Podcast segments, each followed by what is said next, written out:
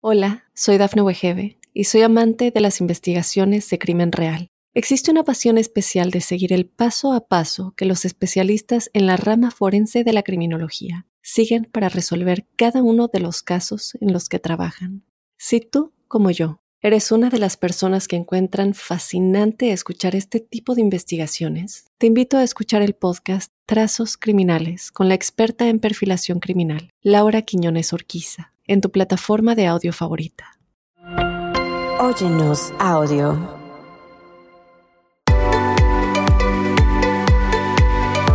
Hola, hola, les habla la doctora Edith. Bienvenidos al programa. ¿Sabe que la Academia Americana de Pediatría hace poco emitió nuevas recomendaciones para el diagnóstico y el tratamiento de la obesidad en los niños? Y uno pensaría, ¿verdad?, que ahí acaba la historia. Hay recomendaciones nuevas, las aprendemos y ya está. Pero les cuento que las recomendaciones generaron una cantidad de polémica por parte de aquellos que piensan que llamar a los niños obesos puede generar desórdenes alimenticios, problemas de autoestima y estigma. En el episodio de hoy hablamos de lo que dicen las recomendaciones y de qué hay de cierto o no en las críticas que han recibido. Estás escuchando Entre Madres y Doctoras. Yo soy Edith Bracho Sánchez, soy médico pediatra en la ciudad de Nueva York. Y yo soy Evelyn Bracho Sánchez y soy doctora en biomedicina en California. Bienvenidos una vez más al podcast creado por y para las madres latinas que vivimos entre ser mamás y ser mujeres emprendedoras, en nuestro caso entre ser madres y ser doctoras. Aquí hablamos honestamente de la locura que son nuestras vidas y de cómo tomamos decisiones para nuestros hijos y nuestras familias basadas en los últimos conocimientos de la ciencia y el amor. Así es, y es por esto que además de darles la bienvenida al podcast, les damos la bienvenida a nuestra comunidad de madres. Aquí se comparte más, no se juzga. Ya con esto, nuestro show arranca ya. Recuerden rapidito que aquí les traemos información de salud de manera educativa, pero para problemas médicos deben consultar con su doctor. Ay, mi gente, el tema de hoy está un poquito difícil en todos los sentidos. La verdad es que la obesidad es difícil de tratar en los niños y en los adultos también. Y tenemos que tener muchísimo cuidado de cómo hablamos sobre estas cosas en frente de los niños y adolescentes. Como ya hemos estado hablando en otros episodios, los niños y adolescentes son unas esponjitas y cuando se trata de proteger su autoestima y bienestar, obviamente tenemos que tener mucho, mucho cuidado. Pero bueno, Eddie, empecemos por el principio de la historia. Mm. Como ya lo decías, la Academia Americana de Pediatría emitió estas nuevas recomendaciones. Cuéntanos, ¿qué dicen? Sí, Evelyn, bueno, te cuento para empezar que es bastante lo que dicen estas recomendaciones. Estamos hablando de un documento de 100 páginas con muchísimas recomendaciones, muchísimos detalles para los pediatras sobre cómo diagnosticar y cómo tratar la obesidad en los niños. En esencia, Evelyn, yo creo que para resumirlas, ¿verdad? Como lo más importante es que nos dice a nosotros los pediatras, es un llamado a todos los pediatras, que somos miles y miles, setenta mil pediatras que formamos parte de la Academia Americana de Pediatría, y estas recomendaciones lo que nos dice es que no esperemos, que no digamos, ay, seguro es que está gordito porque todavía está chiquito, después se le pasa, ¿no? No, no. Lo que nos dice es la obesidad es seria, vamos a diagnosticarla a una edad temprana y vamos a tratarla, a ofrecer tratamientos que sean intensos, que tengan evidencia, ¿verdad? Que sabemos que sí funcionan para prevenir la obesidad y sus muchas complicaciones, Evelyn, que las podemos hablar un poco más, pero estamos hablando de diabetes en niños, que ya me ha tocado ver, de problemas de hígado, de apnea del sueño, de bullying, de baja autoestima. Entonces, estamos hablando no solo de la obesidad, sino de las complicaciones que trae y estas recomendaciones lo que nos dice es diagnostíquenlas y trátenlas y no se pongan a esperar y nos dice a nosotros los pediatras cómo hacer todo esto, ¿no? Súper, súper importante. ¿Y por qué emitir estas recomendaciones en este momento? ¿no? Yo creo que a veces es importante entender el contexto. Evelyn, yo creo que primero y principal llegamos a un punto crítico en este país. Estamos hablando de que más de 14 millones de niños en los Estados Unidos viven con obesidad. Entonces es algo que se ha vuelto tan común y a veces por ser común pensamos que no es grave, pero la verdad sí lo es. Como ya lo decía, conlleva a otras condiciones de salud. Entonces, por una parte es eso, es que estamos llegando a un punto crítico en el que se nos está yendo de las manos. Y por otra parte, Evelyn, es que tenemos estudios, tenemos evidencia de que hay tratamientos que funcionan, ¿verdad? Son a veces difíciles. Estamos hablando de vernos con psicólogos, vernos con nutricionistas, vernos con personas que nos ayudan a hacer ejercicio. Estamos hablando de aprender a comer distinto como familia. Estas son las cosas que estamos hablando. Son tratamientos que son difíciles, Evelyn, pero ya la evidencia nos está mostrando que pueden cambiar la vida de un niño y la vida de una familia y sabes, Evelyn, también importante un poco mencionar que también en esta lista de tratamientos que sí funcionan, que sí tenemos evidencia, hay medicamentos, Evelyn hay medicamentos que pueden ayudar a los adolescentes, no a los niños tan chiquitos, y generalmente se utilizan cuando ya las cosas llegan a un grado severo, cuando se han intentado otras cosas, ¿verdad? O cuando el adolescente lo quiere, la familia lo quiere, no es algo que nos tomamos así a la ligera, pero tenemos una cantidad de herramientas y ya tenemos los estudios que nos dicen cómo utilizarlas, Evelyn. Y usualmente se recomienda primero un cambio en el estilo de vida antes del medicamento, ¿no? Exactamente, exactamente. No es que usted va a llegar a mi oficina, yo le voy a diagnosticar al niño con obesidad y le voy a decir aquí está una pastillita. Y aquí están las pastillas. no, así no funcionan las cosas. Y uno creería, la verdad, por la forma en que se discutió todo esto en las noticias, que así funcionamos los pediatras, pero yo les digo que así no son las cosas. Súper, súper importante hablar eso. ¿Qué significa día estas recomendaciones para los padres? ¿Qué va a cambiar cuando yo lleve a mis hijos al pediatra?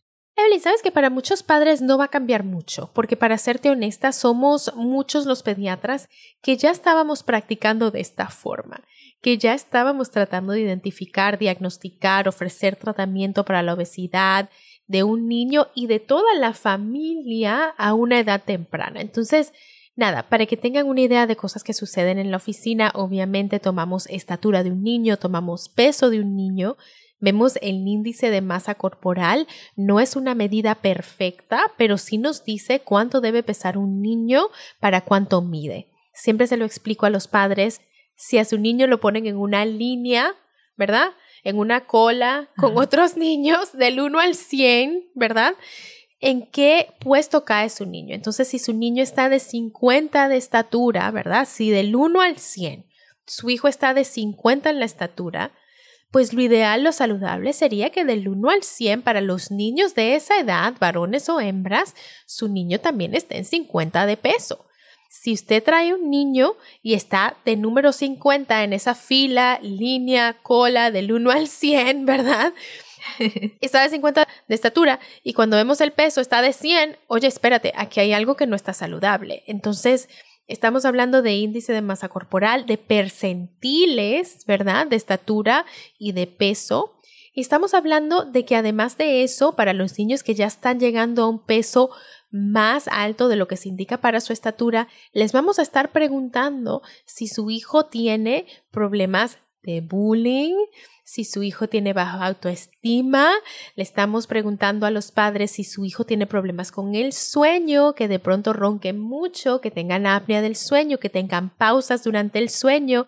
Estamos empezando a hacer exámenes de colesterol, de azúcar, de función del hígado, para empezar a detectar todas estas cosas a una edad temprana. Entonces, lo que pueden esperar es lo mismo que han visto siempre cuando van a ver un pediatra, estatura y peso, pero además de eso, si su hijo cae en la categoría de sobrepeso o de obesidad, dependiendo del percentil de cuánto pesa comparado con su estatura, entonces ya estamos hablando de que se van a hacer más estudios para ver qué podemos identificar en un momento temprano y que le vamos a recomendar también que vayan a un tratamiento intenso de lo que es nutrición, de lo que es, pues nada, aprender a hacer ejercicio y ese tipo de cosas.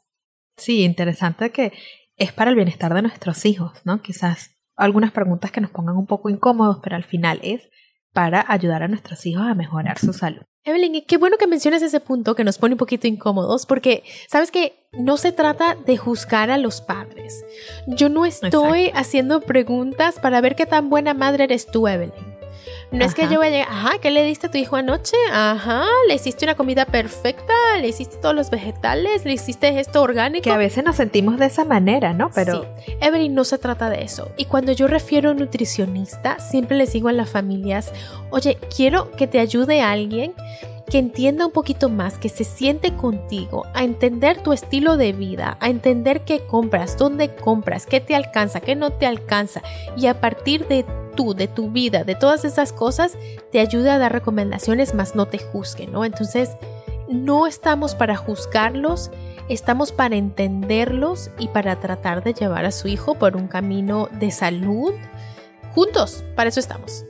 Sí, y recordar a los padres a ser honestos, ¿no? En ese momento que estamos con el pediatra. Sí, sí. Porque a veces, no, mi hijo come brócoli y mi hijo no prueba el brócoli. Sí, sí, sí. o mi hijo jamás toma jugo, jamás come dulces. Y es como que, oye. Porque al final lo que estamos haciendo es un daño a ellos, ¿no? Lo que queremos aquí es mejorar su salud. Y bueno, mi gente, vamos a hacer una breve pausa y al regresar hablamos de la polémica que generaron las recomendaciones y qué hay de cierto en las críticas que ha recibido. Hola, soy Dafne Wegebe y soy amante de las investigaciones de crimen real. Existe una pasión especial de seguir el paso a paso que los especialistas en la rama forense de la criminología siguen para resolver cada uno de los casos en los que trabajan.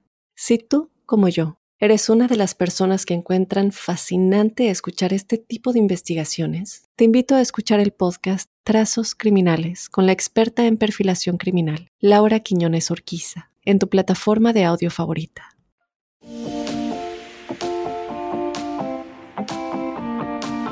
Y ya estamos de regreso familia, están escuchando Entre Madres y Doctoras. Gracias por su sintonía. Y bueno, antes de la pausa hablamos de qué dicen las recomendaciones, de qué significa para los padres. Y mencionábamos también que generaron polémica estas recomendaciones. Eddie, cuéntanos qué fue lo que pasó. Ay, Evelyn, esta polémica estuvo y sigue estando candente de vez en cuando, como que sale otra onda de gente que se está quejando de estas recomendaciones. Te cuento que, lo que sucedió, pues bueno, fueron varias cosas, ¿no? Primero, hay gente que se ofendió, que dijo, oye, pero yo soy una persona saludable, estoy gordito, sí, gordito, estoy rellenito, estoy, pero eso no significa que yo no estoy saludable, porque vienen a juzgarme, por qué tratar esto de esta forma. Y Evelyn, es cierto, o sea, sí es cierto que hay personas que están lo que se consideraría desde el punto de vista médico pasadas de peso, mas no necesariamente tienen colesterol alto, tampoco tienen diabetes, tampoco tienen ese tipo de problemas, ¿sí? Pero Evelyn sabemos, estamos hablando de riesgo, ¿no? Entonces sabemos que lastimosamente tener sobrepeso, tener obesidad nos pone en un riesgo muchísimo más alto de tener problemas. No porque unas personas no lo tengan, significa que no, es que el riesgo no existe. Que no existe. Exacto. Entonces, sabes, es algo que yo entiendo, gente que se pueda sentir ofendida por este término, pero al mismo tiempo tenemos que tener un término médico para llamar esta condición severa, ¿no? Entonces tenemos que llamarlo de una forma y siempre como médico y eso es parte también, Evelyn, de lo que dicen las recomendaciones, que tengamos cuidado de cómo utilizamos este término de obesidad, ¿no? Y que entrenemos a las familias y sobre todo a los niños y adolescentes que estamos hablando de su salud, más no estamos hablando de su apariencia física. Entonces, siempre, siempre, siempre lo primero que yo le digo a mis pacientes es, oye, te ves muy bien, estás muy linda, estás muy linda, como estás, estás preciosa, estás perfecta, ¿verdad? Y después digo, hay un par de cositas que tenemos que hacer para mejorar tu salud, porque se trata de tu salud, de tu cuerpo y de tu relación con la comida. Porque algo que se ve mucho en nuestra comunidad hispana es la gente que está en una dieta toda su vida, Evelyn. y que ven una comida y dicen eso es malo, eso es bueno. Y yo siempre le trato de decir a mis pacientes, no es que una comida sea mala, no es que una comida sea buena, sino que tenemos que pensar qué nos da nutrición que nutre a nuestro cuerpo, que nos da energía y que no. Y no es que nunca jamás me voy a comer una galleta, un helado, unas papitas, no, no, no, sino que yo tengo que saber que eso no es el pan de cada día porque eso no me da nutrición, no nutre mi cuerpo, ¿no? Entonces es, sí, entiendo las críticas, pero al mismo tiempo es algo que nosotros tenemos presente en nuestras clínicas en nuestras oficinas y que es parte de la forma en la que hablamos estas cosas y que al final del día tenemos que tener un término médico para describir todas estas cosas. Sí, y tener cuidado nosotros como padres, cuidarles esa relación que mencionas con la comida a nuestros hijos, porque de ahí es que parte todo. Tener cuidado de cómo les hablamos a ellos, ya lo hablamos en el episodio con Bárbara. Como nosotros le hablamos a nuestros hijos, se convierten en su voz interna. Entonces, mucho, mucho cuidado. Eddie, ¿qué hay de cierto en todas estas críticas, ¿no? Para ser específico, dar un diagnóstico de obesidad a un niño adolescente aumenta de verdad el riesgo de desarrollar un desorden alimenticio. Evelyn, no no. La respuesta es no. Sabes que si lo hacemos de una forma, pues bien hecha, por decirlo así, si usamos la terminología correcta, si nos enfocamos en una relación positiva con la comida, si nos enfocamos en nutrición, en buena alimentación, no, más bien bajamos el riesgo de un problema alimenticio. Porque, o sea, Evelyn, imagínate que un niño llega con una obesidad severa a mi oficina, ¿sí? O una niña. Imagínate tú un adolescente, una niña adolescente, que llega a mi oficina con una obesidad muy seria. ¿Tú crees, Evelyn, que la primera vez que esa niña se ha sentido gordita, pasada de peso, es cuando llegó a mi oficina? No. No. no, o sea, esa niña ya ha ido a comprarse un pantalón y no le cabían y se sintió mal. Esa niña ya ha estado en su escuela donde le dijeron algo que no le gustó, ¿verdad? Esa niña ya vive en una familia donde le dicen la gorda, ¿sí? O sea, cuando los niños llegan a mi oficina, lastimosamente muchas veces ya han sentido lo que es ser etiquetados, lo que es estigma. Entonces, no es que nosotros los pediatras somos los primeros que le dicen, oye, ¿estás gordita o estás... No, y nosotros los pediatras no somos los que estamos usando esos términos, ¿no? Entonces, no, Evelyn, no aumenta el riesgo de sufrir problemas alimenticios y más bien reenfocarnos en la relación positiva con la comida baja el riesgo de sufrir de anorexia, de bulimia, de baja autoestima y de todas estas cosas porque estamos, una vez más, fomentando la relación positiva con nuestro cuerpo y con la comida, Evelyn. Enseñarle a nuestros hijos que su cuerpo es un templo, ¿no? Y que hay que cuidarlo y hay que darle la nutrición correcta para que nos dure en el tiempo. Sí. Y por último, Eddie, estamos exagerando. Dirías que es necesario el diagnóstico, porque sobre todo en nuestras culturas, y lo vemos mucho en los niños, esto de ser gordito, como que no big deal, ¿no? Como que no le damos tanta importancia, no es algo que nos preocupe. Sí, Evelyn, y sabes que muchas veces cuando empiezo a tener estas conversaciones con las familias en mi práctica, se ríen las madres. digo como que, oye, vamos a hablar un momento del peso. Cuando el niño está chiquito, yo empiezo con las madres, ¿no? Oye, vamos a hablar un segundo del peso, quiero mostrarte, pues, cómo está creciendo tu hijo, ¿sí? Cuando ya los niños están más grandes, sobre todo los adolescentes, yo siempre pregunto, ¿está bien si hablamos de tu peso un momento? Porque hay niñas adolescentes, me ha pasado sobre todo con niñas que no quieren hablar de su peso. Imagínate, ya cuando llegan a mi oficina, el peso es un tema delicado que ni siquiera lo quieren hablar. Entonces, bueno, por ahí empezamos. Y tengo muchas familias, sobre todo los niños chiquitos, que se ríen. ¡Ah, doctor, está gordito! ¡Ah! Y se nos hace gracioso y se nos hace hasta lindo, hasta bonito que los niños estén gorditos, como si fuera una señal de que están sanos. Sí, sí, uno los ve y entonces, ay, mi gordito, que no sé qué, que está sano, que tiene cachetes, que mira cómo está de fuerte. Pero Evelyn, lastimosamente no nos damos cuenta de que sí es serio y de que si no hacemos nada, la obesidad empeora. Y estamos hablando, Evelyn, y es otra parte de las recomendaciones que no mencioné al principio del episodio, pero estamos hablando de que empezamos a diagnosticar a los dos años. Y sabemos que si no hacemos algo, si esperamos y esperamos a ver si, ay, el gordito, no sé qué, a ver qué pasa, lo que sabemos es que empeora, empeora, empeora y empeora y después llegamos a la diabetes. le estamos fomentando eso de ser gordito. Exactamente, y después llegamos a diabetes, y después llegamos a colesterol alto, y después llegamos a apnea del sueño, después llegamos al bullying, a los problemas de autoestima. Entonces, es algo serio, Evelyn, y es algo que tenemos que tratar a una edad temprana antes de que se nos escape de las manos. Bueno, familia, ya lo escucharon. Aquí lo que hemos estado hablando es que estas recomendaciones que la Asociación Americana de Pediatría nos dio es más que todo para los pediatras, para cuidar a nuestros hijos y tener una intervención temprana. Empezar a cuidar su salud, su relación con su cuerpo, su relación con la comida a una edad temprana. Y nosotros como padres tenemos la responsabilidad de llevarlos en este camino de la mano, compartir juntos un cambio de estilo de vida si es necesario, buscar la ayuda si es necesaria y como siempre se los decimos aquí, hablar con nuestro médico, con nuestro doctor de cabeza.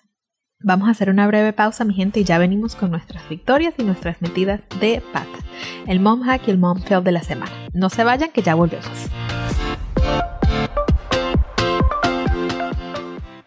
Hola, soy Dafne Wegebe y soy amante de las investigaciones de crimen real. Existe una pasión especial de seguir el paso a paso que los especialistas en la rama forense de la criminología siguen para resolver cada uno de los casos en los que trabajan. Si tú, como yo, eres una de las personas que encuentran fascinante escuchar este tipo de investigaciones, te invito a escuchar el podcast Trazos Criminales con la experta en perfilación criminal, Laura Quiñones Orquiza, en tu plataforma de audio favorita. Y ya estamos de regreso familia y hemos llegado al segmento de nuestro programa donde cada semana nos celebramos y donde compartimos nuestras metidas de pata como madres sin juzgarnos. Recuerden que encuentran foticos, videitos de nuestras familias y mucho más que no nos da tiempo de compartir aquí en el podcast en nuestras redes arroba entre madres y doctoras. Esta semana, mi gente, les cuento que el Mom Hack se los traigo yo. El Mom Hack es el momento de la maternidad en el que nos sentimos que ganamos, que hackeamos la maternidad, aunque sea por un ratito. Y bueno, les cuento, mi gente, les tengo un update. En el episodio de la semana pasada hablábamos de mi mom fail, de mi metida de pata, que bueno, acostumbré a William nada más por hacerlo dos veces a que se quedara dormido abrazado de mí y ya después Pasó varios días gritando y gritando y gritando que quería nada más conmigo para quedarse dormido. Ajá, la pasamos pues bien difícil en casa. con el tema del sueño, les quiero contar que logramos otra vez que se quede dormido solito. Lo hicimos con dos cosas. Sí. Lo hicimos, bueno, con tres cosas. Primero la paciencia y la consistencia. ¿Sí? Que a veces uno quiere como que, Dios mío, ya no quiero más, no quiero saber más. Pero bueno, paciencia. Que deje de llorar, voy y lo abrazo, ya se acabó. Sí, ya, ya, ya se acabó, se acabó, se acabó, por favor, lo que sea, pero que ya deje de llorar. Pero no. Paciencia y consistencia lo pusimos en su cunita lo pusimos al ladito de su bebé. Él tiene un muñequito, él le dice bebé y lo pusimos en la cunita al ladito de su bebé y le prendimos una lámpara a Evelyn de una luz como amarillita, naranjadita y lo ayudó como a, a ver dónde está, a calmarse, a entender y poco a poco, bueno, ni tan poco a poco, duramos varios días en ese cuento, pero ya vamos saliendo ya otra vez como que él está encaminándose. Entonces, paciencia, consistencia y los detallitos que funcionen para ustedes. Ese es mi mom hack de esta semana. A veces no hay recetas mágicas en esto de ser madre, a veces la paciencia y la consistencia es el mejor mom hack que hay. Y yo estoy pensando que me va a tocar hacer algo muy similar con Miles ya está entrando en la edad en la que empieza a reconocer patrones y empieza a reconocer rutinas. Entonces, ay, vamos a tener que empezar ese camino también. Y bueno, familia, por cada mom hack, lastimosamente, hay un mom fail o una metida de pata, porque bueno, aquí somos honestas. Y esta semana el mom fail se los traigo yo. Resulta que, bueno, ya saben que Mason dejó sus, sus pañales, pero pues a veces está jugando, está súper emocionado y se le olvida que tiene que ir al baño. Hasta que nos pasó hace poco, llega la hora de comer, no estábamos pendientes de cuándo fue la última vez que Mason fue al baño, le dijimos, Mason, anda a lavarte las manos, que vamos a comer. Anda a lavarte las manos, anda a lavarte las manos. ¿Y qué pasó cuando el agua le cayó en las manitas? Tuvimos un accidente, pero bueno, es un mom fail que también se nos convirtió en un mom hack porque ahora sabemos que cuando lleva horas sin ir al baño y le empezamos a decir, Mason, ve al baño, ¿quieres ir al baño? No, no tengo ganas. Y tú sabes que tiene ganas porque se está aguantando y está como que haciendo ese bailecito de que tiene que ir al baño. El bailecito. Simplemente le decimos, Mason, ¿no te quieres ir a lavar las manos? Y va y se lava las manos y apenas le cae el agua, ¡Mami, pipí! Entonces, bueno, ahí está mi lección de la semana. El agua calientica hace que el niño vaya al baño. Ese debió haber sido el mom hack, pero bueno, vamos a tomarlo como mom fail slash mom hack. Ahí pues hubo de todo para todos. no me encanta. Y bueno familia, esto es como ya hablamos tal cual un judgment free zone, una zona de cero juicios, así que ustedes también nos pueden compartir sus mom hacks y mom fails de la semana y aquí los estaremos compartiendo cada viernes. Como siempre lo pueden hacer en sus posts de Instagram, nada más tienen que usar el hashtag momhack o hashtag momfail y etiquetarnos, hacernos el tag arroba entre madres y doctoras. Y ojalá si lo hagan, ojalá si lo suban para saber que no estamos solas, ahí esperamos sus hashtag momhack, hashtag momfail. Y bueno, con esto mi gente hemos llegado al final de este episodio de Entre Madres y Doctoras y al final de la semana, porque hoy es viernes. Felicidades para cada una de ustedes y felicidades a nosotras mismas también por sobrevivir y triunfar en una semana más de esto de la maternidad. Si les gustó este show, si se relajaron, si se sintieron identificadas, mándenselo a una amiga o a otra mamá por el WhatsApp o por un texto porque compartir es súper fácil y nos ayuda a que más y más mamás encuentren nuestro podcast. Así es, una vez más, gracias por su sintonía. Nos vemos el próximo viernes. Pero mientras tanto, nos vemos en las redes sociales. Entre Madres y Doctoras es una producción de LDR Media y es distribuido por Óyenos Audio de la cadena Mundo Now. Un abrazo y hasta la próxima.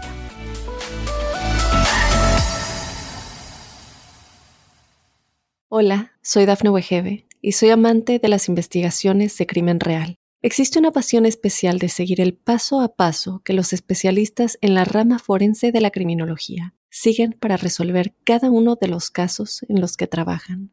Si tú, como yo, eres una de las personas que encuentran fascinante escuchar este tipo de investigaciones, te invito a escuchar el podcast Trazos Criminales con la experta en perfilación criminal, Laura Quiñones Orquiza, en tu plataforma de audio favorita.